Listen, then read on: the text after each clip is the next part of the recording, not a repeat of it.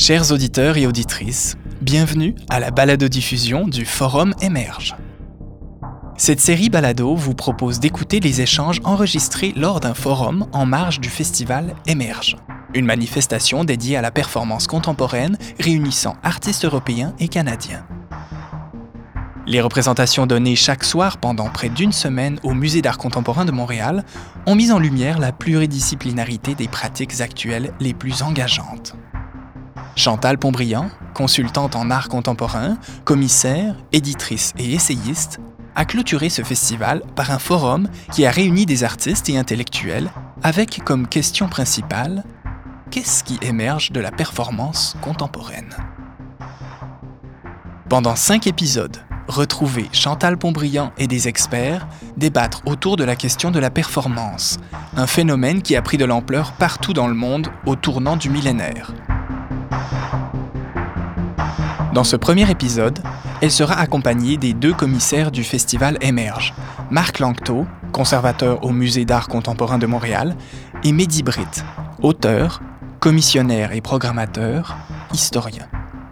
Ils discuteront avec les artistes et conférenciers présents autour de la question Pourquoi la performance occupe-t-elle tant de place dans l'art?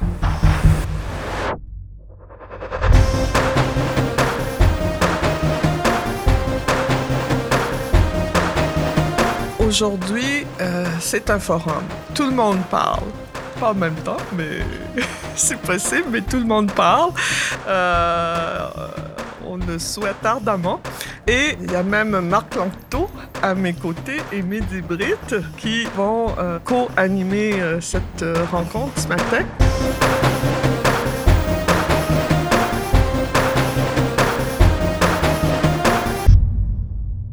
J'en profite pour euh, vous présenter euh, Marc Langto, qu'on connaît puis qu'on connaît pas en même temps. Mais euh, c'est souvent comme ça qu'on est bons voisins. Alors, il a fait dernièrement, il, a été, il est commissaire évidemment au Musée des Beaux-Arts de Montréal. L'autre musée. musée. Je savais. C'est pour ça que je savais. C'est pour ça que je suis pas allée dîner hier soir à 10 heures du soir, mais ça arrive quand même. Bon, Musée d'art contemporain de Montréal euh, depuis presque une dizaine d'années, euh, plus une douzaine d'années, et euh, il a organisé évidemment de nombreuses expos solo et collectives. Mais la dernière, en en ordre d'importance, je pense, ça a été la grande rétrospective de Françoise Sullivan, qui est en fait pour nous ici au Québec euh, une des personnes qui est au début de cette histoire de, performance, mhm. étant donné qu'elle a signé le refus global hein, euh, en 48. Voilà. Euh, et voilà. Et il prépare euh, ce qui peut vous intéresser. Est-ce que je peux le dire? Lily? Oui, oui, oui. oui. Euh, ce qui peut vous intéresser, c'est qu'il prépare une euh, exposition avec Lily euh, Renaud Douard, qu'on a bien hâte de voir à Montréal et qui, on sait, s'intéresse beaucoup en tant qu'artiste visuel à l'histoire de la danse et au, monde de la danse aussi, la façon d'être de, de, la danse. Alors, Mehdi Britt, que j'ai connu à Paris euh, et dont j'ai eu le plaisir euh, euh, de, de voir plusieurs manifestations, comme tu aimes les appeler, dans le cadre de la FIAC, euh, du Silencio, du Musée de la chasse et de la pêche. La nature, la nature, pas de la pêche. c'est bon, vous m'excuserez. C'est un documentaire. J'espère. bon, le pire, c'est que j'avais fait l'erreur dans le communiqué que j'avais envoyé pour ma conférence euh, sur euh, Théo Mercier. Voilà, j'ai dû renvoyer un communiqué avec le bon nom. Alors voilà, si vous ne connaissez pas ce musée, d'ailleurs, c'est un des plus extraordinaires de Paris. Je vous le conseille. Euh, ils font beaucoup d'art contemporain. Alors, euh, et il a publié, je vais dire, un livre d'entretien euh, qui s'appelle. attends. Interviewer. Interviewer la performance. C'est ça. Alors, dans lequel il a d'ailleurs interviewé notre grande euh, pionnière euh, pour laquelle on est tous pleins d'admiration, Esther Ferrer. qu'on espère un jour voir à Montréal aussi. D'ailleurs, que j'ai osé inviter dernière minute, mais évidemment, elle ne pouvait pas. Mais j'ai voulu qu'elle soit dans le coup un peu. Je la tiens au courant de ce qu'on dit, de ce qu'on fait et de tous nos mauvais coups. Tout l'événement Emerge euh, est euh, soutenu par euh, le consortium unique euh, qui regroupe euh, les instances internationales à Montréal euh, et spécialement, comme je disais, le consulat de France et évidemment l'Institut Goethe où nous sommes aujourd'hui. Alors, je voudrais remercier personnellement Gaétan Pellan, Zoé et Zoé et euh, Katia Mazer et Caroline Gagnon aussi. Euh, tous, vous avez été formidables euh, par la qualité de votre soutien, votre présence tout au long de cet événement. Alors, et puis, évidemment, notre hôte et participant par rapport à Emerge, parce que Marc est, co-commissaire avec Mehdi des performances, euh, le Musée d'art contemporain de Montréal, euh, qu'on remercie également euh, de sa participation et de son accueil. Alors, aussi, avant d'aller au musée, le Goethe nous offre un petit goûter à midi ici. Alors, vous êtes tous invités à rester euh, et ça sera l'occasion de continuer euh, la conversation. C'est bien? Bon, alors on va avoir une, longue et belle journée, je crois. voilà. Alors, euh, ce forum se divise en deux actes, en fait. Premier acte ce matin, deuxième acte cet après-midi au musée.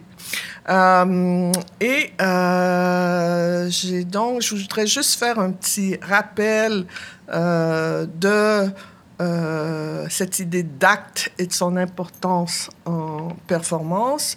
Et puisqu'il s'agit aujourd'hui de prendre acte et espérons de faire acte, qui sont des gestes que euh, le philosophe pragmatiste américain John Austin a été un des premiers à commenter dans son livre How to Do Things with Words. Euh, en fait, c'est une conférence au départ de 62 et qui a été traduite en 70 sous, le titre Qu'en dire, c'est faire. Alors, euh, avec Austin, on sort de la dichotomie en, en philosophie de la question qu'est-ce qui est vrai, qu'est-ce qui est faux. Euh, tout énoncé est performatif et c'est ce à quoi on doit euh, s'adresser. Euh, pour rapporter ça tout de suite à notre champ d'intérêt, toute performance est un acte. toute performativité fait acte. Alors, donc, c'est excellent, je trouve, de se sortir même politiquement de cette dichotomie euh, vrai et faux que euh, certains politiciens très conservateurs et rétrogrades à notre époque euh, exploitent à loisir. Donc, c'est là que la performance peut aider à penser les choses autrement. Alors, donc, faire quelque chose, dire quelque chose, c'est un énoncé euh, performatif. Euh, il dit, une énonciation est performative lorsqu'elle ne se borne pas à décrire un fait, mais qu'elle fait elle-même euh, quelque chose. Alors, alors, par exemple, dire une phrase, c'est accomplir un acte comme le pense euh, Austin. Mais plus tard, il nous amène une typologie dans son travail euh, des différents sens euh, que, avec lesquels nous pouvons faire quelque chose en disant quelque chose. Il parle d'acte locutoire, d'acte illocutoire et d'acte perlocutoire. Alors, un acte locutoire, Bon, ça c'est contractuel en fait. C'est la phrase elle-même qui fait acte, comme par exemple dans un mariage. Euh, un acte élocutoire, déjà en performance, ça nous intéresse plus parce que ça s'intéresse à ce qui est dans la phrase en plus des mots. et là, je voudrais, entre autres, pointer le travail, évidemment, magnifique d'Alexandre Saint-Onge en, en, ce sens. On pourra en reparler plus tard. Et, bon, toute la question aussi du rythme. Uriel, Barthélemy et Antissar, Amdami sont pas encore là, mais peut-être seront-ils là plus tard. J'aimerais beaucoup parler de la question du rythme avec eux. Alors, euh, et puis, euh, il y a aussi l'acte perlocutoire. Moi, je pense que la performance, c'est toujours perlocutoire.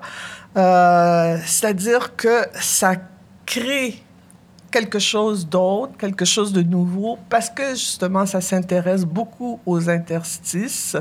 Et on, on l'a vu dans la conférence de Julie Perrin, comment ça pouvait fonctionner, ou même dans le travail de Christian euh, Jankowski. Alors, euh, donc, euh, ce premier acte, je, rappelle toujours qu'on est dans la chanson de qu'on danse sur la chanson Emerge cette semaine. Et euh, donc, ce premier acte, c'est Tearaway. Et on va passer. Euh, alors, ce qu'on va faire, c'est que à chaque demi-heure, on va changer de question parmi les sept questions lancées au début euh, de cette semaine. et on va essayer d'aller le plus loin possible en essayant de prendre en compte euh, cette question. Donc la première, c'est chacune des questions. La première, c'est pourquoi donc la performance occupe-t-elle tant de place dans le champ de l'art aujourd'hui? Alors évidemment, ça s'impose. Je pense que c'est nos deux co-commissaires euh, qui euh, doivent d'abord s'adresser à cette question qui est un véritable enjeu, hein, parce que pour les musées, entre autres, mais aussi, euh, Mehdi pourra nous parler. Pourquoi, par exemple, les foires veulent en faire de la performance? Euh, bon, bah, bonjour à tous hein, et merci d'être euh, présents. Et je crois que l'idée est de, vous laisser la parole très rapidement. Donc, je vais peut-être lancer juste quelques pistes de travail ou, quelques idées ou, ou vous partager quelques expériences, en tout cas qui ont, participé à mes recherches curatoriales. Alors, euh, pourquoi? Alors, le pourquoi, moi, m'intéresse assez peu, mais c'est plutôt le comment. Comment on s'immisce et comment on, initie un travail performatif au sein même de la sphère, euh, qu'elle soit des arts visuels ou du spectacle vivant, et euh, dans un rapport évidemment totalement transversal. Alors, le, pourquoi, je crois que les, raisons sont multiples. Hein. Moi, j'ai eu l'occasion de travailler dans des espaces et dans des cadres et des contextes extrêmement variés et divers, à commencer par euh, la FIAC, qui la Foire internationale d'art contemporain euh, qui est basée à Paris. Donc, évidemment, euh, ça s'inscrit dans un contexte bien particulier, qui est celui de montrer aussi des formes ou des pratiques qui sont plus à la marge du marché de l'art. Et pourtant, aujourd'hui, on voit bien que les performances intègrent euh, les collections des musées, intègrent même les galeries, intègrent certaines collections privées. Donc euh, voilà, ce sont des questions qui ont été posées, mais à la base de la base, la foire d'art contemporain à Paris souhaitait initier euh, un programme et un travail curatorial autour de la performance, en lien notamment avec leur programmation hors les murs, puisque la FIAC euh, s'investit dans tous les espaces parisiens, que ce soit des espaces publics, des espaces privés, muséaux, etc. Donc, ce que je trouve euh, à, la fois passionnant et, euh, et, intéressant dans ce type de contexte, c'est que la, la, FIAC a permis, en tout cas à certaines pratiques, de se déployer dans des, dans des environnements extrêmement différents à commencer euh, par le Grand Palais, que vous connaissez tous, le Jardin des Tuileries ou euh, le Musée de la Chasse et de la Nature, ce qui évidemment offre à l'artiste euh, une, possibilité d'expérimenter, de s'essayer, de trouver, de chercher, de fouiller avec l'histoire d'un lieu ou d'un environnement bien particulier.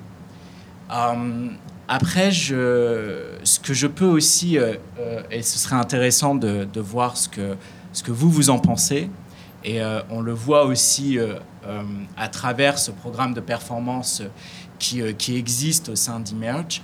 C'est l'évolution aussi de la, du rapport à la performance et du rapport au corps, au sein même de la pratique artistique. Et ce que moi je peux noter depuis, depuis quelques années, c'est que de plus en plus d'artistes s'investissent aussi comme chef d'orchestre. Alors j'appelle chef d'orchestre, c'est aussi, euh, on peut l'envisager comme un metteur en scène ou comme un compositeur. L'artiste aussi est aujourd'hui en mesure, ou en tout cas s'octroie des, outils ou des armes qui appartiennent véritablement au spectacle vivant. Et là, ce qui va être intéressant, c'est de voir ce dialogue qui s'opère à la fois entre un, espace d'exposition comme le MAC, une, scène de théâtre comme, comme on peut en trouver euh, euh, partout dans le monde.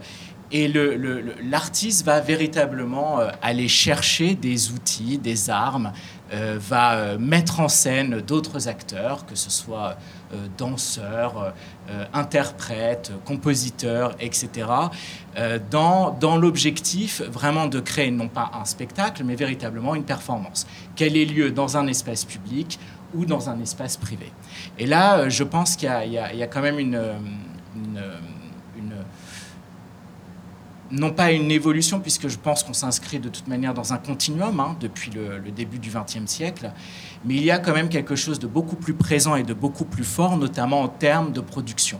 Et donc les enjeux de production ne sont plus tout à fait les mêmes euh, qu'il y a quelques années, puisqu'aujourd'hui, on peut penser et on imagine et on travaille sur une performance comme si l'on travaillait euh, sur un spectacle, sur la production d'un spectacle, initié dans un théâtre, ou dans une salle de spectacle. Voilà, donc c'est, je pense, c'est, euh, c'est une piste de travail, mais que je peux, euh, en tout cas, euh, sur laquelle on peut, on peut réfléchir ensemble, sur laquelle on peut, on peut débattre, mais que moi, en tout cas, je, je, je, connais, à laquelle je m'attelle depuis, depuis, voilà, depuis quelques années, et dans des contextes aussi différents que ceux du théâtre et ceux, ceux des musées.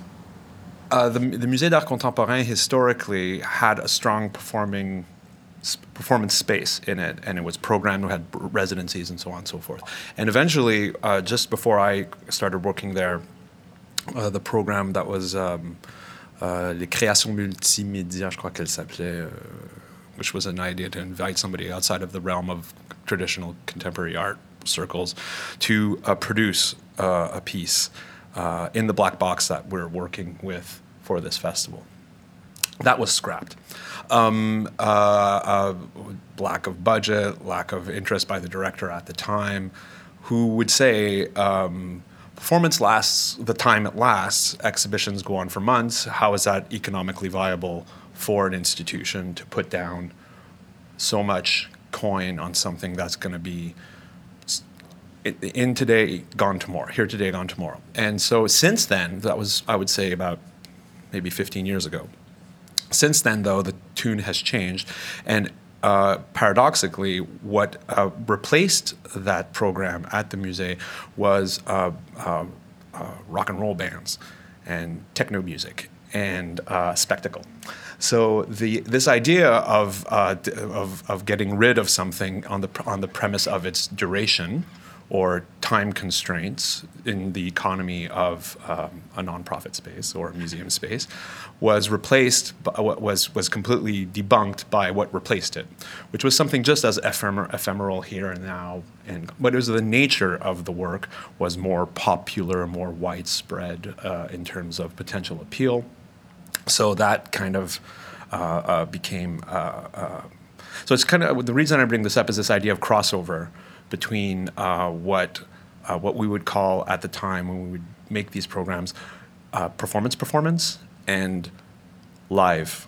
Some you know something that's live. Performance performance would be something that comes from the history of performance art whereas live would be whatever's happening in terms of uh, spectacle vivant um, and uh, so that kind of that tension uh, is, is, is, that dialectic is finding a weird accidental uh, uh, uh resolution in what we've pro- what what we've, what's been programmed and what's being shown in this festival right now through the initiative of, of Mizi and uh, his his thinking of it, which generationally is is much more. Um, in tune with what I, what I think the zeitgeist is, as opposed to what our director at the time thought things should be. So uh, just sort of that that idea, uh, I thought it was interesting to think about in terms of um, uh, context and um, how almost sociologically we think about these things in terms of uh, uh, an institution and its mandate. Um, but is that does that set things? It sounds a little weird, but it's really day to day. We have these conversations that are like not related to content, but uh, it does also kind of dictate how performance seeps into uh, a program. And the Musée d'Art Contemporain actually went on to acquire a Tino Sehgal work, which is in itself a performance. Uh, to the acquisition, uh, there's almost every time we talk about it, we talk more about the process of acquiring it than the piece itself, because it's it's stitched in there. So since then, there's been a real turnaround in terms of how that works.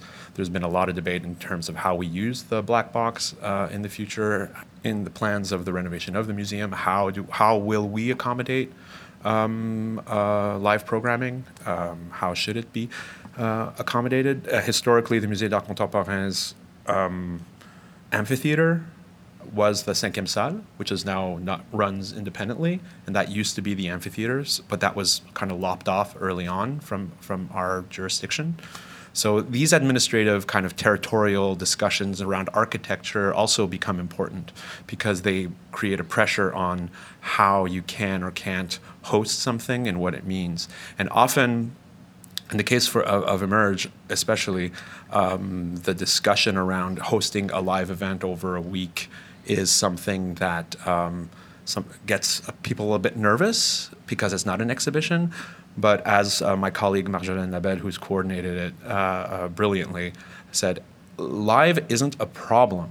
As long, you just have to know what questions to ask and to get the answers on, in time. It's the same as shipping a three-ton sculpture from here to there. You, it's logistics, and it's just different logistics, and you adapt.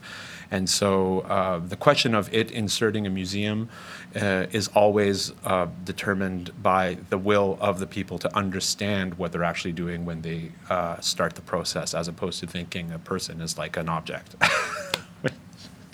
Can be also a thing. Um, anyways, I'm going off topic now. So. I love Marjolaine's comment, of course. Yeah. I believe very much in the museum as being live all the time. Mm.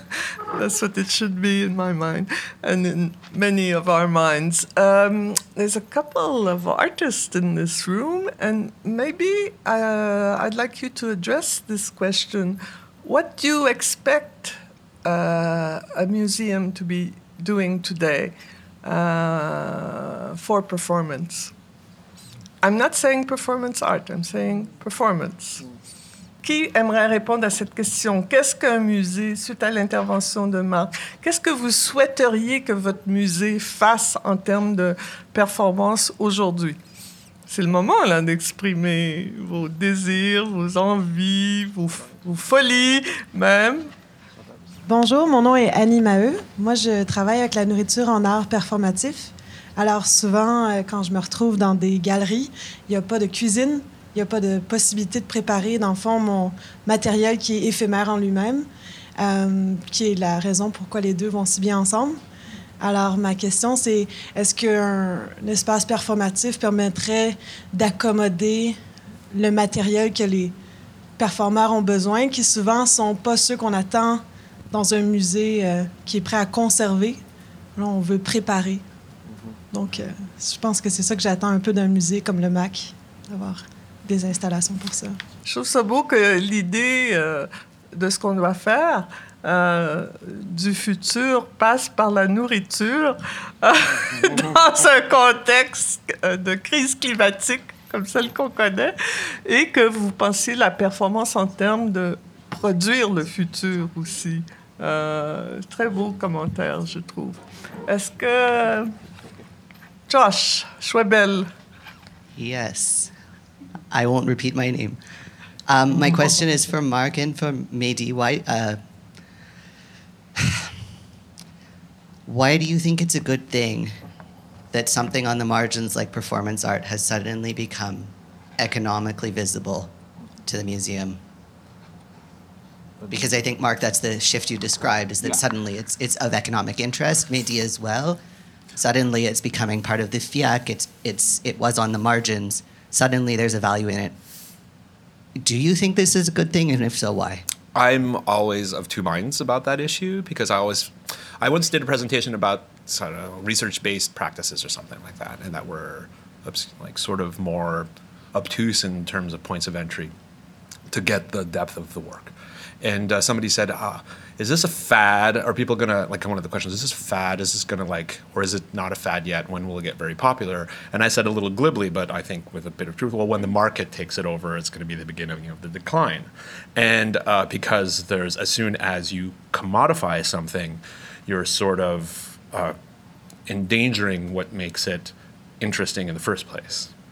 Uh, the commodification creates a kind of sense of repetition, of uh, uh, responding to expectations of, of, of, a, of an imagined audience and uh, market, which is dangerous for everything. That's kind of the issue. And how performance art or performance bodies, like now we're entering a whole other kind of realm. And the issues that uh, a body in a space um, raise for that to be like one of the things I try to not do, for example, to kind of go to a more concrete example, is to have performances the night of the opening. I'm always of two minds of that as well because it can quickly turn into sort of the background music to something, whereas you wouldn't, you would never hang a show for one day.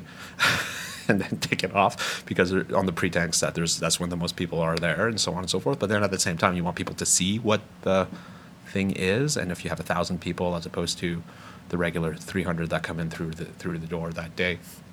So it's it's this it is a it is a kind of something to be concerned about or to keep an eye on, and also is if um, economic interests get in there, it does create a sort of sense of rarity and disparity, and harder access. So it's it's. Um, it's um, I'm, I'm really of two minds about it in terms of it's good to people get more platforms, more opportunities, more invitations due to the popularity that's driven perhaps in part by market value, but also the danger of it becoming kind of alienated from its uh, directness uh, is, is, a danger. Mm-hmm.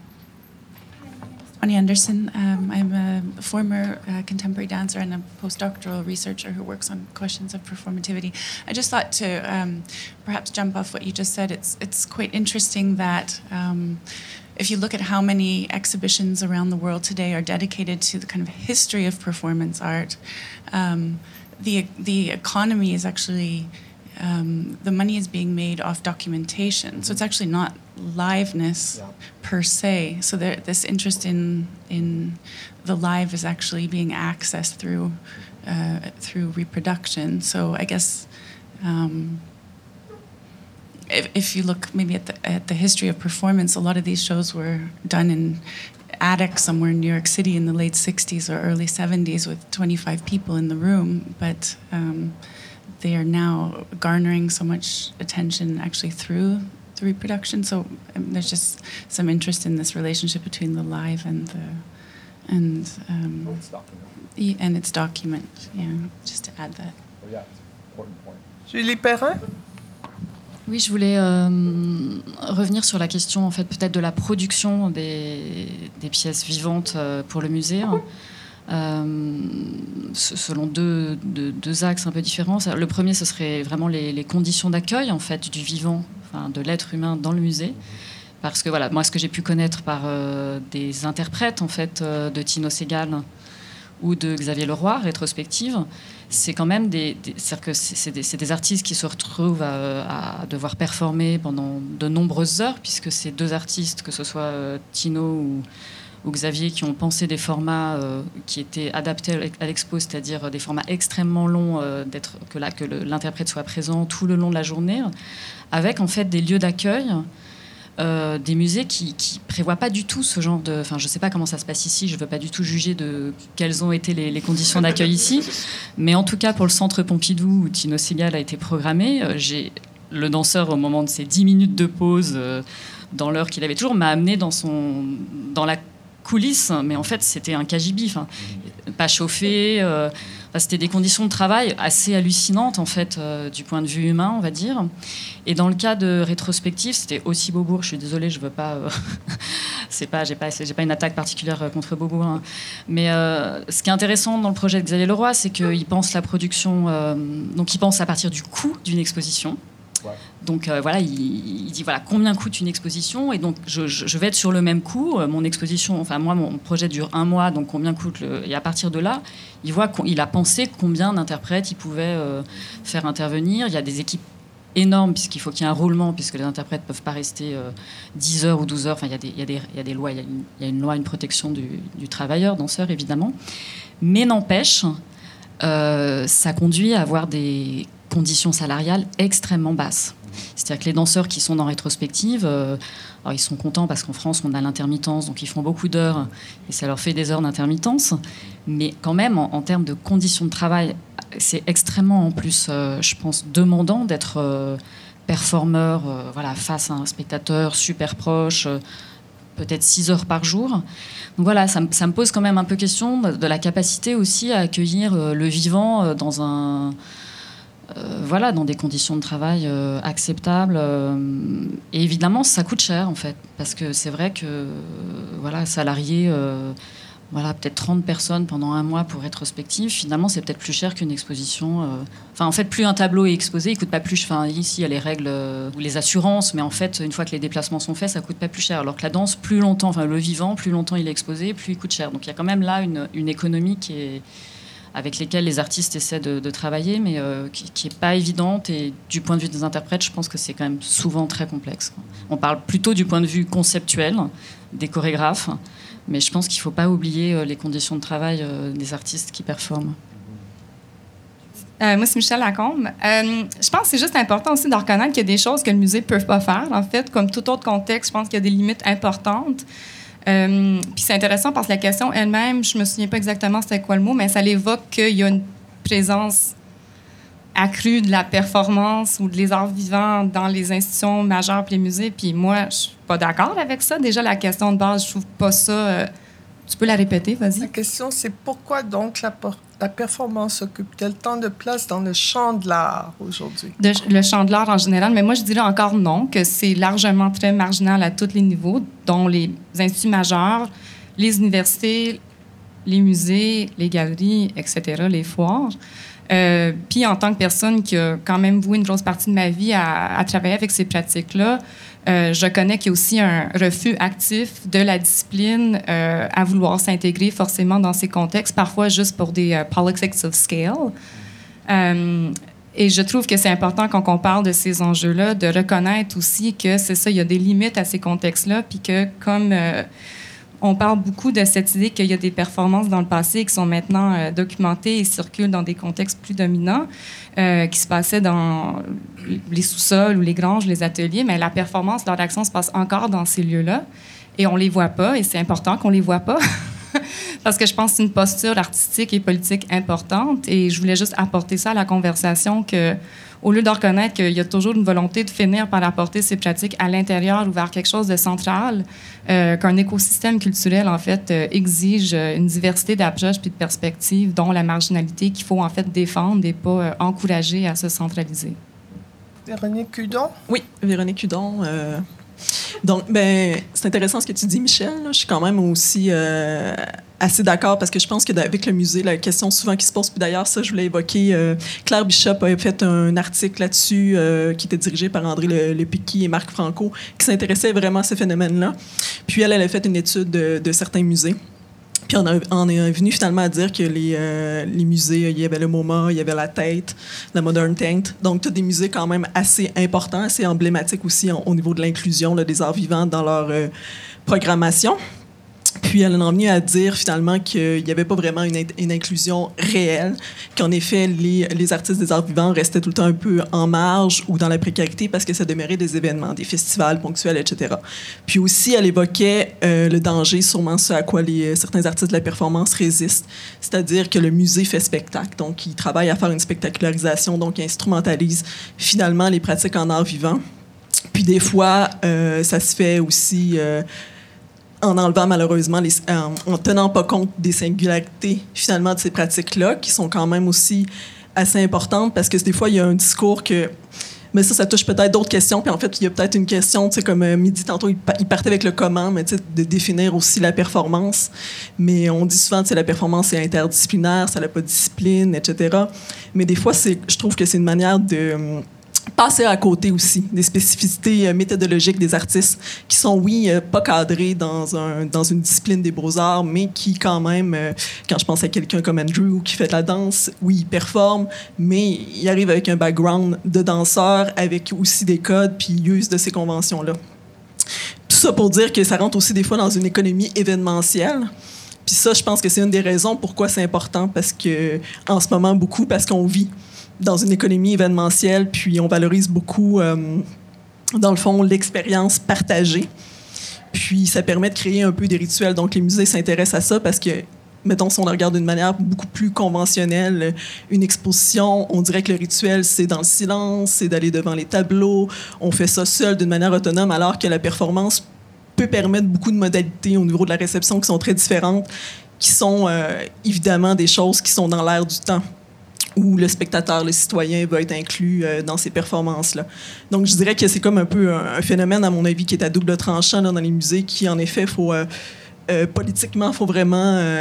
cette entrée-là de la performance, moi, je suis pas aussi tranchée personnellement, je trouve qu'il y a des choses qui peuvent être intéressantes dans les musées. Je trouve que souvent, ce qui est intéressant dans les musées, c'est quand les artistes font des productions qui résistent un peu au musée. Quand justement, c'est comme quand on présente justement euh, de la performance dans les cas de euh, comment dire, euh, juste de la boîte noire ou juste du musée, quand il y a des tensions qui s'opèrent avec ces codes-là, puisqu'en en réalité, c'est des artistes qui cherchent un peu cette, cette résistance-là. Ça fait que je pense que ça respecte peut-être un peu l'essence politique, des fois plus des, des, démarches artistiques. Il y avait David Zerbib qui souhaitait commenter cette question. Je sais. Parce que c'est oui, euh, c'est tout à fait intéressant le, les débats qu'on a. Euh, parce que ça, ça, entre en connexion avec beaucoup de, choses qui se sont dites dans les, les, dernières journées, euh, les dernières soirées de, débat. Et là, en fait, la, question est, toute polarisée, cristallisée autour de, savoir, d'une part, comment la performance se, se, définit par rapport à des cadres dans, le, dans lesquels elle opère. Donc il y a en gros le modèle in ou out par rapport au champ de l'art, c'était ta question. Et euh, la question de savoir si, euh, dans, quelle mesure être euh, in ou out la maintient dans sa spécificité, son efficacité, notamment critique, ou est-ce que, si ça, est-ce que ça la dilue, comme Marc suggère aussi comme, analyse Non, c'est pas, oui, tu, avais évoqué cette, option, mais ça a été plutôt posé ici comme problématique. Et, je trouve qu'il y a dans, ton intervention une, une, très belle idée. Souvent, la, il faut, sur le modèle d'Austin, en fait, Austin fait, fait, de la philosophie en partant du langage ordinaire. Dans sa conférence de. C'est 55 la conférence, mais c'est le, livre est de 62, c'est vrai. Et, donc il parle du langage ordinaire. Et là, il y a une espèce de. Vous avez eu besoin à un moment, pour parler de performance dans les musées, d'inventer un terme. Pour le, mais parce que c'était une nécessité pragmatique. Euh, donc, euh, il ne s'agissait pas d'ouvrir un, dictionnaire ou euh, un livre de théorie de l'art ou quoi, mais vous aviez besoin de distinguer quelque chose à un moment. Il y avait du live, et puis il y avait de la performance. Mais en même temps, la performance, c'est aussi live. Et comme c'est très intéressant ici au Québec, parce qu'on est dans ce monde un peu bilingue, et donc quand on parle de performance, on est aussi dans performance, et le, champ sémantique de la performance dans le monde anglophone, il est tellement plus élargi que vous, ici, vous avez besoin de, rajouter quelque chose pour distinguer. En France, on aurait pu parler, on aurait dit performance et on aurait compris art performance. Mais ici, vous avez eu besoin de faire quelque chose de très intéressant. Vous avez dit performance, performance. Ça, c'est vraiment intéressant. Parce que ça, il y a une, là, dans, dans ce langage pragmatique du, quotidien, de la vie du musée, il y a, une idée vraiment intéressante. C'est l'idée que, et qui peut aussi résoudre le problème de in or out, mhm. euh, c'est l'idée qu'en fait, qu'est-ce qu'elle fait la performance? Elle fait toujours que redoubler une performance. Mhm. Elle fait toujours que reprendre quelque chose qui est déjà à l'œuvre. Euh, elle fait que cadrer d'une certaine manière ou activer d'une certaine manière une performance qui est déjà en, train de se, de se, dérouler, en train de se jouer. C'est pas comme si elle arrivait sur un terrain comme ça de, de, vide total ou un monde euh, complètement stabilisé euh, dans, un, dans, une forme de représentation. Et puis un acte va venir rompre définitivement euh, cet ordre stabilisé et le transgresser définitivement. C'était un discours, à un moment dans les années 70, autour de la performance, hein, l'idée d'un acte radical voilà, qui rompt une situation, forme révolutionnaire. Et là, on se rend compte, on se rend compte en fait, finalement, même dans ce contexte-là, comment ça opère, que ce soit dedans ou dehors, c'est, ça fait de la performance de la performance. Ça redouble la performance, c'est-à-dire ça active quelque chose là où on se trouve. Et alors, ça peut l'activer sur un mode critique, ça peut l'activer sur un mode euh, de, détournement, de, démontage, de déconstruction des cadres, aussi bien dehors que dedans. C'est-à-dire qu'on peut être très bien dehors et en fait rejouer une espèce de scène euh, transgressive qui n'opère plus. On peut aussi, ça peut aussi arriver. Et on a été tous peut-être témoins de performances où on se dit, bon, ok, c'est dehors, on n'est pas dans le musée, etc. Mais finalement, j'étais dans le musée et d'un coup, j'ai vu une performance qui a qui m'a fait prendre conscience du système, du dispositif. Et il y a eu là quelque chose qui, était finalement critiquement, euh, du point de vue critique, euh, qui opérait aussi. Donc c'est vraiment.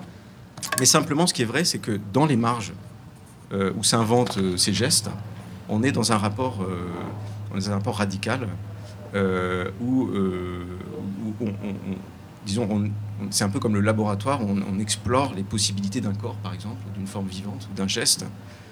Et en le réinscrivant à un moment, dans, le cadre, on peut aussi jouer à euh, cette, performance de la performance, c'est au fond performer d'une certaine manière le cadre qui, si, on, s'y inscrivait euh, sans conscience et sans stratégie, pourrait effectivement complètement euh, marchandiser, dissoudre, etc.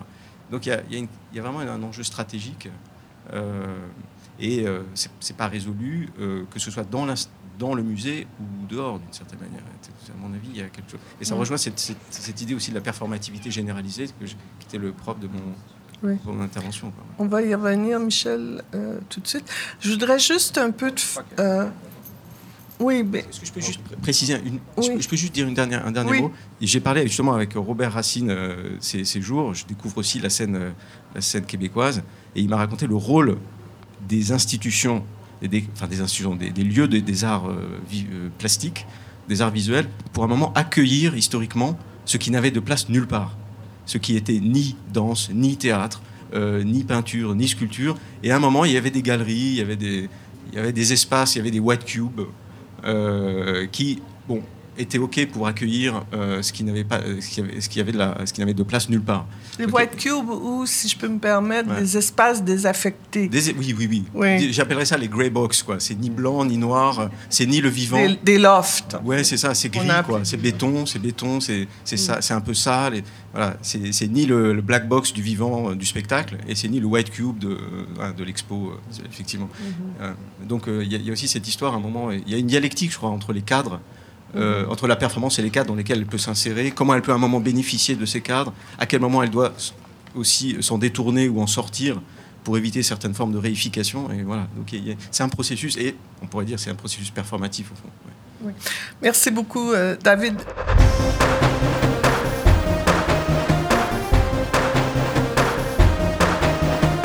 Dans le prochain épisode, Chantal Pontbriand et ses invités échangeront autour de la question Comment la performance témoigne-t-elle des enjeux de société? Ce balado a été enregistré en public le 23 novembre 2019 lors du festival Émerge. Le festival Émerge est une coproduction du Musée d'art contemporain de Montréal, du Goethe Institut de Montréal et du Consulat général de France à Québec en tant que membre du cluster montréalais d'instituts culturels des pays membres de l'Union européenne, EUNIC, avec l'Institut italien de la culture de Montréal et l'ambassade d'Espagne à Ottawa. Le projet a bénéficié du généreux soutien du Fonds franco-allemand, du Conseil des arts et des lettres du Québec, du Consulat général de Suisse et de l'ambassade de Norvège. Retrouvez les vidéos des performances artistiques présentées lors du festival sur le site du Musée d'art contemporain de Montréal.